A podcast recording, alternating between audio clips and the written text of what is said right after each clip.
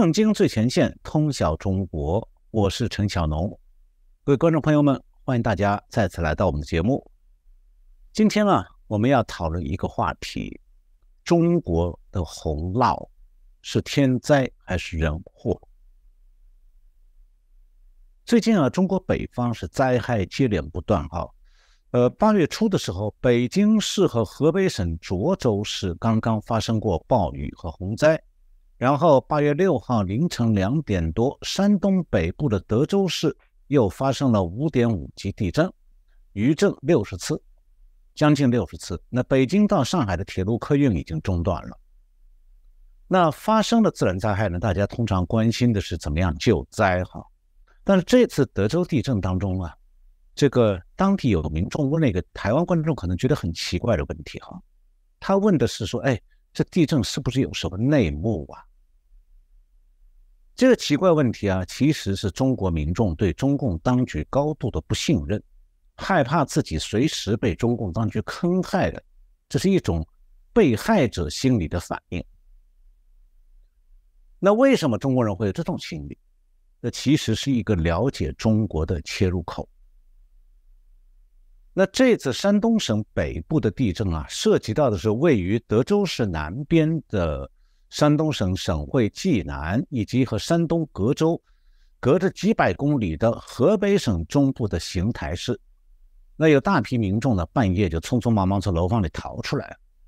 那我从当地民众自己拍的视频当中看到，说地震区逃到街上有很多避难的人。那有一个拍自媒体的人就问了，在屏在这个视频里头问，他说：“哎，这个地震是不是有什么内幕啊？”那他问这个地震的内幕是什么意思啊？他其实指的是引擎。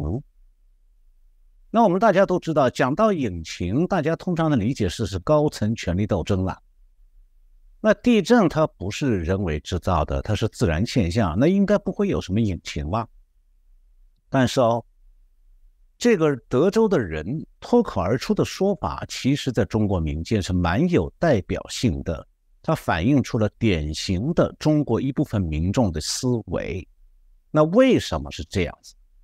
那是因为中国的民众遇到灾害，他都不相信官方的解释，认为官方会欺骗、会隐瞒内幕、会坑害民众。那么他们这种思维又是怎么形成的？那是因为中共经常对洪灾隐瞒真相。那么这次的洪河北省的洪灾呢，还真的有内幕啊！所以我们今天就从内幕来讲。我们这个节目就来谈谈河北大洪水背后的内幕。呃，中国是经常会遭到暴风雨的冲刷，还有洪水的吞噬。那么，几乎每年的七八月呢，我们都会在中国的不同地区看见这个媒体报道的什么多年不遇呀、严峻极端啊这一类的洪灾、洪涝灾害。那么二从二零一九年到现在，中国三百七十七条河流曾经超过洪水警戒线。那么一十六个省市发布了一万五千次山洪灾害预警。那官方们都是无视民间的疾苦和生命危险，反而会丧事喜唱。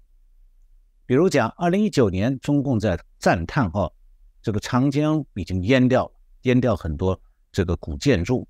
然后中国媒体是报道说啊，七百年历史的万里长江第一阁——湖北鄂州的观音阁，被几十几米高的洪水淹没，基地仍然屹立不摇。那二零二零年，中国南方严重洪灾，鄱阳湖呢超出警戒水位将近二十公尺，达到历史最高位，受灾人口到将近三千八百万人，经济损失高达八百多亿人民币。然后，官方媒体的报道用的标题叫做“降雨量破历史极值”，的极限值的意思。那还有2021年郑州大洪水，地下道当中很多人，还有很多车瞬间就被水淹没。那地捷运里头也有很多乘客被淹死，因为水冲进捷运的隧道了。但其实的那一次不是单纯由降雨造成的，那次水灾。是城郊水库泄洪，水库泄洪造成的，没有通知民众。那么我以前在我们的节目里谈过的，两年以前，当时官媒就在掩盖真相，一直掩盖到现在。那么，中国几乎每年都有什么前所未有的特大暴雨啊，都有超历史记录的特大洪水，每年都有这些灾祸频发。那为什么中共就迟迟没有办法有效防范，去把灾情降到最低呢？还有就是，这到底是纯粹的天灾啊，又或者是里面还有人祸？那这个问题啊，是对中共制度的一个拷问。那么其中还有个秘密。就是洪水灾害发生以后，如果原因当中有当局的决策错误，那么这在中国是一个事关党和政府形象的重大问题，是严禁民众质问的。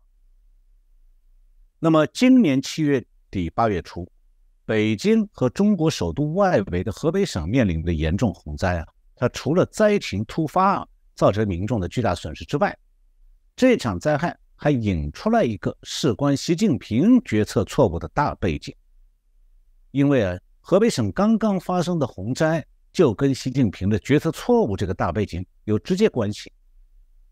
那我今天呢，准备讲三个话题哈。第一个叫做台风入境京帝都，水灾封住飞机场。第二个话题呢是西黄迁都去河北，不许复都成泽国。那第三个话题是洪水也得听命令，让你淹谁就淹谁。大家听一下，这三个标题是不是都有点怪怪的哈？那我们先从怪怪的第一个讲起：台风入境京帝都，那么水灾封住飞机场。那台湾的观众朋友们对台风是习以为常的，因为每年夏天都会有台风的影影响。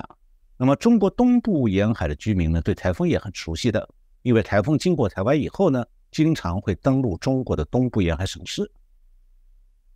那我小时候是住在上海，嗯，我曾经小时候是凭兴趣哈，我就根据气象预报报的这台风的位置，在地图上标注台风的路径，然后发现说，哎，这台风有点规律啊。一般都是先从东向西登陆中国的沿海，然后转向东北方向。这东北就是不是指中国的东北地区，而是指台风的路径就会偏向海上，转向东北方向再回到海上。我在这不是讲我小时候的儿童故事啊。其实我刚才讲的这个观察，它说明一件事情，就是台风通常是不会进入中国黄河以北的地方的，所以中国的北方。不会像台湾这样每年都有台风，但是啊，台风也有例外。那今年的台风苏杜苏芮就是路径反常的，那么结果就把中国的北方变成了水淹泽国。那杜苏芮台风它它的中心呢是经过台湾南部外海以后就登陆福建，然后携带了从太平洋上带来的大量水汽向北进击。就从台风在陆地上就慢慢从台风转变成暴雨中心，那这个暴雨中心严重袭扰了中国的北方地区。那夏季的台风呢，向来是极少抵达中国北方的河北省的，但这次的台风直接构成了对中共首都地区的冲击，这可能是中共建立政权以来的第一次哈。那台风在北京周围创下了一百四十年以来最大的一次降雨量。而北京西南部、河北省的涿州地区也成为重灾区，目前已经有很多人在暴风雨造成的灾害当中遇难，也超过六分之一的人口被疏散掉。那么，在这个民怨四起的时候啊，中共官方啊不但掩盖灾害严重的灾情，反而是趁着共军这个八一建军节之际，他在歌颂什么官兵英勇救灾。那习近平干什么呢？他率着中共高层集体到靠近辽宁省的凉爽的海边北戴河度假去了，他完全不去管北京周边的水灾。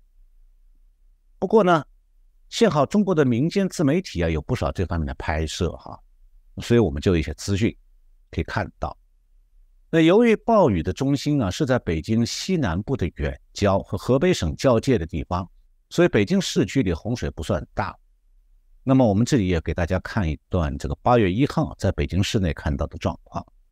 那真正的灾区是在北京西南面郊区的石景山区、房山区和门头沟区。还有就是与北京相连的河北省涿州市所辖的各县。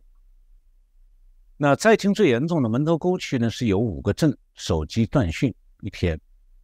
那么从自媒体放到网上的网上短片可以看到，北京西郊降雨量非常大，是最大的，也因此引发洪水冲断了道路。那雨区转移之后，大水开始消退，那随时可以看见汽车的残骸。那自古以来啊，北京南边的河道历史上都是从西北往东南方向流。那本来都是历朝历代形成的古河道，但是从地图上来看的话呢，北京市和河北省交界的地区啊，常年很少有洪水，这是最最近几十年啊，所以不少河道早就干涸中断。那么这样的话，当然这些河道就排水不畅，有的地段甚至河道已经被开发成农田，甚至盖了住房了。这说明呢，中共的地方政府长期对防洪是没有准备的，那雨到临头就只有硬着头皮顶下去。那这里我想讲一个事情哈，那就水都是从高处往低处流，这小孩子都知道嘛。小孩子玩水也知道要把水水堵住，那么从高处水就会往水往下流，就流不动了。那么应该讲这个道理，小孩子都知道。那中共决策者如果说想一下的话，一旦要是有强降雨，可能爆发水灾，那是洪水顺着河道往哪边流，这不是个难题，因为。它不同地区的海拔高度不同，哪边高哪边低，你一看海拔高度你就知道，洪水会冲到哪里去的。但是呢，中共的决策者偏偏违背自然规律，他们要在低洼的地带修建大型国际机场，而且还建重要的新城市。那么这样就出现一个麻烦了，就变成说洪水是往下往低处流，但是中共要求低处不许淹。那洪水不许往低处流，这种麻烦，可能世界各国都没听到过。下面我来讲一下哪边高哪边低哈。北京市区的平均海拔高度呢是四十三米，那北京市西南的那个涿州市，就这次降雨很大的那个地方，它的平均海拔高度是二十二米。那涿州市既然比北京西南郊区的海拔高度低二十多米。那北京西南郊区降了大暴雨以后，它肯定会水冲到涿州市各县下属的各县。那这个时候，河北省涿州市啊，本来是应该马上发出洪水警报的，但是当地政府在洪水来临前夕啊，基本上静悄悄，什么也没做，因为高层没有下命令。高层在干嘛？总理李强跟着习近平去了气候凉快的北戴河。那这两个人也谁也没有想到，说暴雨中心到了北京郊区啊，会酿成水灾，需要紧急救灾。那在集权的国家，高层不动，底下是不会动的。那么如果地下的官员主动救防灾的话，搞不好还会挨骂，说他惊慌失措。那我们刚才讲到了北京的西南郊区是暴雨中心，然后水往南部和东南方向流。那么。河北省涿州市呢，再往南东南方有一个叫白洋淀，那是在河道的下游，那里呢是历史上蓄留洪水形成的一个一大片湖泊。它海，刚才我讲涿州市的海拔高度只有二十多米，那白洋淀海拔高度多少？七米，就是它是涿州市海拔高度的三分之一，所以洪水如果冲过涿州。本来是一定会通到那个湖泊去，那湖泊也是天然形成的，它本来就是积蓄积蓄洪水的。但是怪事来了，中共不让洪水按照常规进入那个湖泊地区，而是要让洪水停留在地势比较高的湖泊的上游地带，也就是说，它宁可淹没农庄、村庄和农田，也不许洪水冲到湖泊地带去。为什么？大家会觉得很怪。其实对中共来讲，大家都明白，在湖泊地带，中共建了一个新的城市，叫做雄安市，号称是中共的副首都，就是首都的第二中心。那这个部分我获得后面的话题再来详细讲啊。那另外呢，中共还在北京市的南郊。耗资一千两百多亿人民币兴建了北京的第二座超大型国际机场，大叫做大兴国际机场。然后呢，这个新建飞机场的排水系统是形同虚设，结果洪水就把大兴机场停机坪淹了，然后飞机没办法起飞，大量游客就滞留在机场。那类似情形，二零一六年我记得在桃园机场也发生过，那是因为排水道发生问题了，导致呢它没有影响到机场停机坪，而是影响到机场地地区这个地面交通拥塞。那当时在台湾引起了民众和媒体的大讨论。但是哈，北京的这次国大兴国际机场发生的事情，洪水淹没停机坪啊，比桃园机场当年的情况淹水事件也严重的多。因为北京大兴国际机场这个停机坪都泡在水里头了，甚至有的地方水已经快淹到了飞机的发动机了，可想水有多深。但是中国的媒体上超平静，因为啊。记者谁也不敢去采访这件事情，而且中国的媒体根本就没有政论节目的，那新闻节目也不许报道对政府不利的消息，所以在中国事故再大，在中国也是小事故，反正媒体它只会歌颂政府。呃，北京的大兴国际机场是二零一九年才投入使用的，号称叫做中国的新国门，说是要是世界上最大的机场。那为什么这个新机场会泡到水里？这不是像桃园机场那样是因为排水道发生堵塞。大兴机场是它排水道根本就没有办法排水，为什么呢？大兴机场是建在泄洪带上的，那机场南部的河道是唯一的排水道，但是洪峰来的时候，机场外围河道的水面高到说机场的排水系统没办法排水。所以机场的选址是出了大问题的，现在已经没有办法纠正了。那我讲的第一个话题，那第二话题叫做西黄迁都去河北，不许复都成泽国。呃，中国为什么要把全世界最大的机场建在泄洪带上？那里原来水位就低呀。那机场外围河道行洪的时候，水量会超大，那机场的停机坪就会被淹没。那选这个位置建机场，不是很奇怪吗？确实奇怪，但是啊，在中国这样做也不奇怪。为什么呢？因为当初中共确定要建一个新建一个第二首都机场的时候，设计者首要的任务就是机场要超大的。那么只有大兴这个地方可以满足机场面积超、占地面积超大。这个任务，那么果然在这个地方建机场，它比原来那个首都机场跑道多一倍，有四条之多。那这个任务呢是高层交代下来的，因为习近平想要称霸世界，所以他就说我要建一个世界上最大的机场，而且设计的旅客吞吐量要达到每年一亿人。这个任务，这个目标很大，很吓人。那集权政府它有一个便利条件，就是他想干什么，没人敢反对呀。所以什么决策在官媒里讲都是英明的。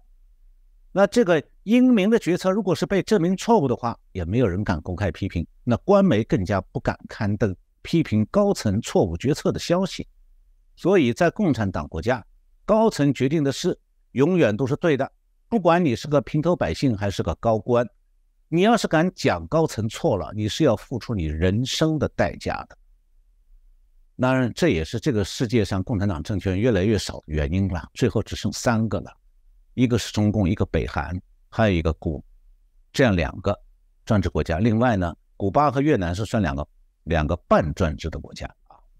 那么这次我们回到回过头来讲这个台风，这次台风袭击北京郊区啊，除了北京灾情严重以外，邻近的河北省灾情更加严重，特别是说位于北京下游的涿州市政府啊，他事先不安排居民迁移防灾，那等到洪水临近的时候，突然宣布说河道要泄洪了，结果大面积的农村就被淹，很多当地的居民就仓皇出逃，然后怪事就也发生了。八月一号凌晨，河北省涿州市几十万居民开始撤离，然后长龙一样的车队都。全部堵在高速路口，救援车辆被也堵住了，进不去出不来。为什么？因为大批居民匆忙撤离家园，驾车到了高速路公路口的时候都被堵住了，车辆是蔓蜿蜒很好多公里长。有的人在收费口被堵了四个多小时。那么紧急的撤离灾区的时候，上了高速公路有那么难吗？有。为什么逃离灾区那么难？因为当地高速管高速公路的管理部门说：“哎，我们还没有接到上级发的免费通行的通知啊。那既然不能免费通行，你们先交钱再讲嘛。”那逃难的车辆一辆一辆的排着队去付钱，那要付到什么时候？所以这就造成说，逃难的逃不出去，大这个大量的民众没办法及时顺利的离开泄洪地区，然后大家又恐慌又愤怒，那所以这种情况，一到了紧急逃难的时候，高速公路还不能够免费，就好像这高速公路管理部门还要发逃难财，那这种状况呢，居然就持续了差不多一昼夜，没有人。通知高速河北省高速公路管理局说：“你们就放那些灾民逃走吧。”没有人下命令。那么当地人呢，也完全事先不知道有这个大水患，所以完全没有准备。很多地方是水涨到两米多，涨到一层楼的时候，很多人还在通过手机向外界求援。其实呢，当地政府是有内部消息的，他们已经预警说，整个北京、河北要发生大洪灾。但是呢，当局是不作为啊，他没有启动预警机制。不但如此，当地政府还在造谣讲说：“哎，不是我们政府不作为啊，是当地民众不作为。我们叫他们撤，他们不撤。”然后网上有很多人在吐槽，有人就住在涿州市中心，他说他根本就没有得到通知。然后市中心的水最高的已经快淹到三楼了，有四到五米深。那下楼逃难的话，你是要靠游泳才能出去的。还有人讲，他的奶奶家在农村里头，虽然收到了撤离通知了，但从收到通知到房子被淹，中间只有一个小时，那都来不及撤离。甚至呢，还有小有不少小区是发了相反的通知，说我们现在临时封闭小区，所有居民不得外出，然后水就马上就淹上。你不许外出，等于让逼人被淹死啊！所以有的村庄里是几千个人都没有来得及转移出来。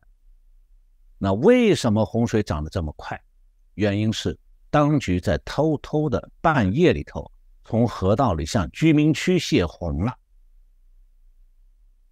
呃，新华社八月三号报道，河北省的应急管理厅说，这个七月二十九号到八月一号，受强降雨影响，河北省有九十四个县区、八百二十六个乡镇遭受洪涝灾害。然后河北省启用了七个蓄洪止洪区，就是停支流洪水的地区，那是普通的居民区，分减洪水十八亿立方米。然后到八月三号上午十点，转移了一百二十三万民众，其中从这个蓄洪滞洪区转转移出来逃难的人达八十六万人。那现在涿州市是一片汪洋，有的积水区水深已经到了。六米，有的区域只能看到树上的树的树冠，就树的顶部了，一点点露出来。然后你坐在市区的小船，那个这个急救队开送开来那个小船，你坐在小船上，伸手可以摸交通红绿灯了。你可以想象这水有多深。然后八月三号洪水已经到达天津地区，下午呢，涿州市区开始退水。那么我们这里有视频，大家可以看这个城市现在是长这样的。那洪水退去，惨不忍睹。那不用讲了，涿州市临街的商户基本上全军覆没，从人、从货物啊到房子全完了。那么这些商户基本上到了破产边缘。那农村里还有很多住房是被没顶了，那农家的损失也是灾难性的。然后呢，在涿州南面的保定市，他们灾情要轻一点。然后正好是有两个台湾人在河北省的保定，那他们就拍下了保定市内的道路场景。我们也把这个视频，呃，顺便配合我们的节目给大家看一下。那现在哈，国际媒体的记者是没办法进入灾区现场，那只能和我们这个做节目一样，通过互联网来搜集网上自媒体拍摄的视频，这样来了解灾区的实况。所以我们也找到了一个八月四号拍的涿州市灾区自媒体的视频，那当地民众是在那里跪求救援，要求很简单，给一点吃的喝的，人家两天两夜没吃没喝了。那是不是说水灾难民逃离灾害现场以后就没事了呢？如果洪水很快退下去呢，灾民就可以回到家乡来清理灾害现场啊？那当然了，所有个人在水灾中的损失，政府是不会赔偿的，是要灾民自己来承受的。但是哦，灾情没那么简单哎，因为当地人估计这场洪水在灾区。淹没了以后，因为灾区实际上都是泄洪区，就是洪水被故意安排在那里滞留，所以这个要退水位要退下去的话，还要等一个月。同时呢，当地还在这个继续的不断的朝淹水不深的地方泄洪，目的是要减轻下游的压力，就是我讲的洪水不许往下游去，要留在比较高的上游。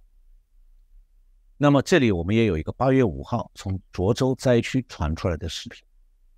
那这次河北省的洪灾啊，它不是单纯的大暴雨造成的水灾，而且也有人祸的因素。那这人祸这一说，河北省政府是奉命执行就地泄洪的命令。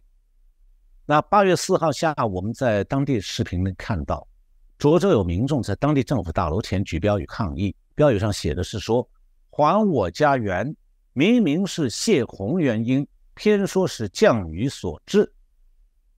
这标语说明了真相。涿州之所以灾情这么严重，民众的生命安全遇到巨大威胁，主要是因为说从上游来的洪水，按照中共高层的命令，必须在当地泄洪，把居民区和农田当作泄泄洪区，目标是不许让洪水流排到下游去。那为什么会这样？因为啊，在河道的下游低洼地区，习近平下令建成了一个中国的副首都雄安，所以呢，洪水是必须淹没上游地势高的地区涿州，但是不许淹没下游地势低的富都雄安。那最后我讲第三个话题，洪水也得听命令，让你淹谁就淹谁，这是中国特色。那为什么涿州市政府要半夜泄洪呢？那如果让洪水顺着河道涌向下游，那位于上游的涿州地区的洪水水位很快会下降。当地政府为什么不这样做？实际上，当地政府明确表示过了，在涿州要就地泄洪，要保北京和雄安的安全。这个话呢是半真半假。说它是假话呢，是因为北京在涿州的上游。在涿州泄洪，把水留在当地和保护上游的北京比地势比它高的北京没关系的。但是啊，这个说法有一半是真的，因为啊，它真正要保护的在涿州泄就地泄洪，要保护的是雄安。那这个副都雄安呢，算是半个北京。呃，河北省委书记倪岳峰八月二号是特地到雄安新区视察。还在当地强调说：“哎，我们已经启用上游的泄洪，这个就是泄洪区、蓄洪滞洪区，为的是保住雄安不淹。”我再讲个小细节哈，当天这个河北省委书记就是具体下令涿州地区就地放水，把当地全部淹光的这个省委书记，他到雄安去的时候，他穿的什么鞋？不是。高腰的套靴哈，不是那样的，他穿皮鞋的，而且皮鞋蛮干净。这说明什么问题？说明在暴雨区下游的雄安，比这个涿州地势低大概十几米的雄安，八月二号已经不淹水了。所以我这个这也是在上一这个话题里头，我用一个小标题叫做“不许复都城泽国”。这个是中南海下的命令，这个目标实现了，但是代价是涿州被淹惨了。这也是为什么涿州当地民众呢自发会拉标语来抗议。那涿州啊是在这个雄安的上游。那雄安呢，在是在涿州下游的白，我前面讲到白洋淀湖泊区的边缘，海拔很低的。那如果洪水不是留在上游了，全部在沿着河道冲下来的话，红安肯定会淹得很惨的。其实呢，八月一号的时候，红雄安是有一部分街道泡在水里的。然后呢，由于八月一号雄安有水淹了，水不太深。然后八月一号当天，上游的涿州市就奉命就地泄洪，然后把涿州市九十四个县和区全部淹掉。然后洪水就被分散到上游的大批农田和居民区去。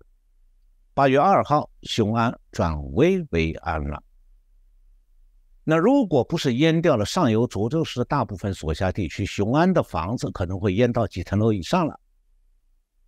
那雄安这个是个什么地方呢？它所在的地啊，原来是河北省中部，紧靠白洋淀那个大洼地的那个。两个县，一个叫雄县，一个叫安新县。那雄安新区就是从这两个县的名字里各取了一个字。那雄安新区的计划是说，因为习近平决定要在北京外围完全新建一个新城市，当做北京人口分流的一个副首都。那问题来了，为什么习近平要建立副都哦？这件事情啊是有历史脉络的。那习近平是二零一二年上任，他上任不久啊，就对北京的人口太多，他有一个说法叫做“低端人口太多”，什么意思？就是不是穿西装打领带上班的人都算低端人口，说低端人口太多，还有机构太多，这个功能太多，他非常不满意。但是呢？本来集权国家的首都就是一定机构太多的，因为它一切权力在中央嘛。那不仅仅是说中央的党政军机关庞大，人数众多，而且是金融业、商业、工业、文化行业的中心也都在首都。那北京当然就会长这样子。但是习近平不高兴啦，他不高兴，问题就来了。河北省二零一四年就传出来说，北京要迁都到河北省。那最后呢，这个不了了之了。但是习近平二零一七年下令了，北京市市就是市政府的全党政机构全部从市区给我搬到远郊区通州去了。这第一个结果，第二个结果是，习近平在二零一七年决定在河北省的雄安建一个新城市，作为中国的副首都，目标是要把北京市区变成像美国华盛顿特区那样的单纯行政中心。就我刚刚讲的。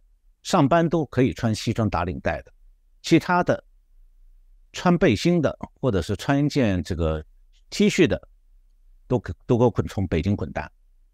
然后呢，他还要把这个很多其他的机构，什么大学、医院、公司总部都搬到雄安去。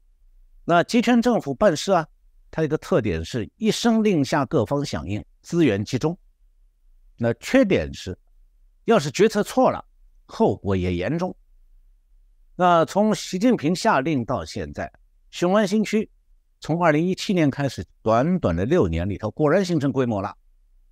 雄安新区在过去六年里，中共已经花了五千多亿投资，他出手很大方的哦，开放了一百呃，开发了一百二十平方公里地区，然后建筑面积达到四万四四千多万平方米，盖出了三千五百多栋大楼。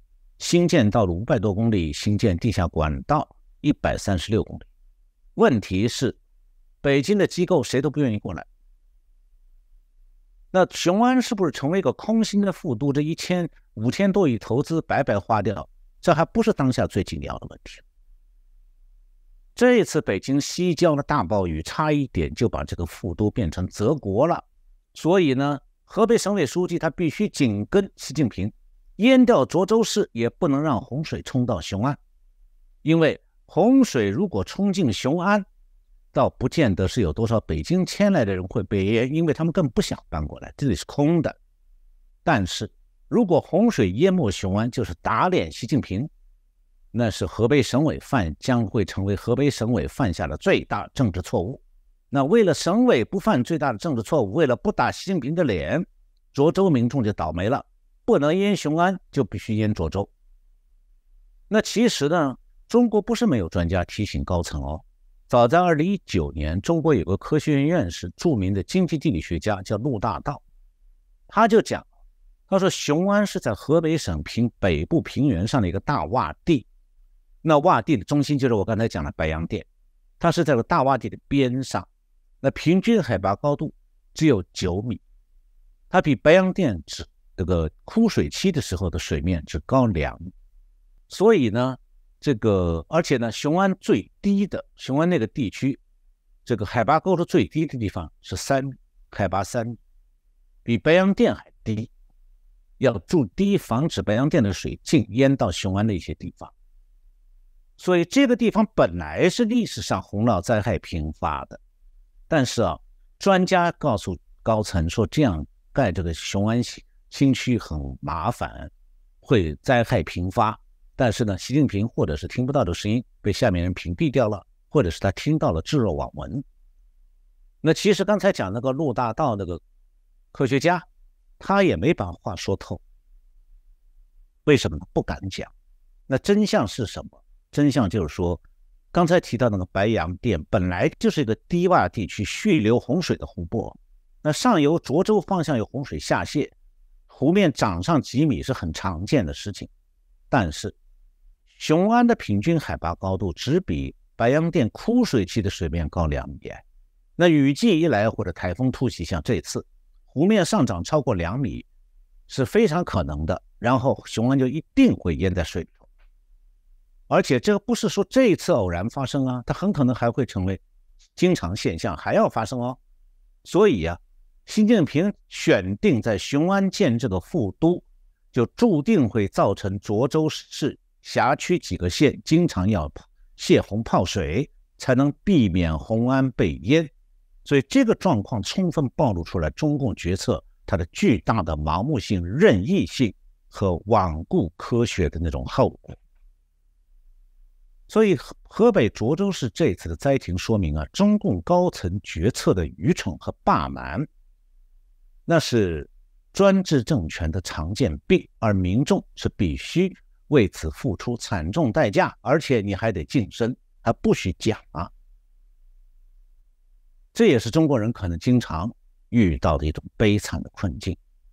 那作为一个讽刺啊，中共七月十九号刚刚出版了这个一本叫做《深入学习贯彻习近平关于治水的重要论述》，对习近平治水的所谓思想一番吹捧。结果一场台风就让习近平这个所谓的英明决策原形毕露。那这一次洪水是沿着河道从北往南流向雄安附近的白洋淀的话，如果是这样，那么现在呢，这个中共为了保雄安，就要在雄安以北的比较地势高的地带要到处泄洪，这样会导致这个雄安和北京之间的河北。大部分地区被淹没，那么当地是平原地区，洪水淹没以后，水在短期内不会马上消失，因为水流得很慢，所以当地的苦日子才刚刚开始。你我们可以设想一下，家被完全淹在水里面了，你到哪里去住？吃什么？用什么？当地的民众是多么无助。这个就不是中共所谓的为人民服务口号的真相。其实我们准确的讲的话，中共其实是一向要求民众以自己的生命财产来为共产党和他的政权的安全和面子服务的。那么，这也就是为什么，呃，中共认为民众要存在，存在的意义就是说，你们为党服务，不是为党为人民服务，而是人民为党服务。所以，我想台湾有些观众以前会看到这个大陆民众说他们是被中共任意改宰割的韭菜哈。那么这次我们可以从这个人为泄洪造成的这个涿州地区水灾，我们就看到了中国人韭菜命运的现实写照。那最后呢，在这今天节目收尾，我想用二十四个字来。帮助大家这个了解一下中共统治的本质，那就是官威压压倒民意，官心定于一尊，天灾不时发生，人祸更加恐怖。那好，今天我就讲到这里，谢谢各位观众们收看我们今天的节目。呃，我们的团队会把我们通过网上搜集来的各种视频，呃，这个图像放到我们的节目里，帮助大家了解一下现场的状况。呃，希望说我们今天这个节目也让台湾的观众朋友们有一个机会多了解一下中共的统治之下民众会活成什么样。好，谢谢大家收看我们的节目。节目结束以后。我们的这个直播很快就会开始，好，我们再见。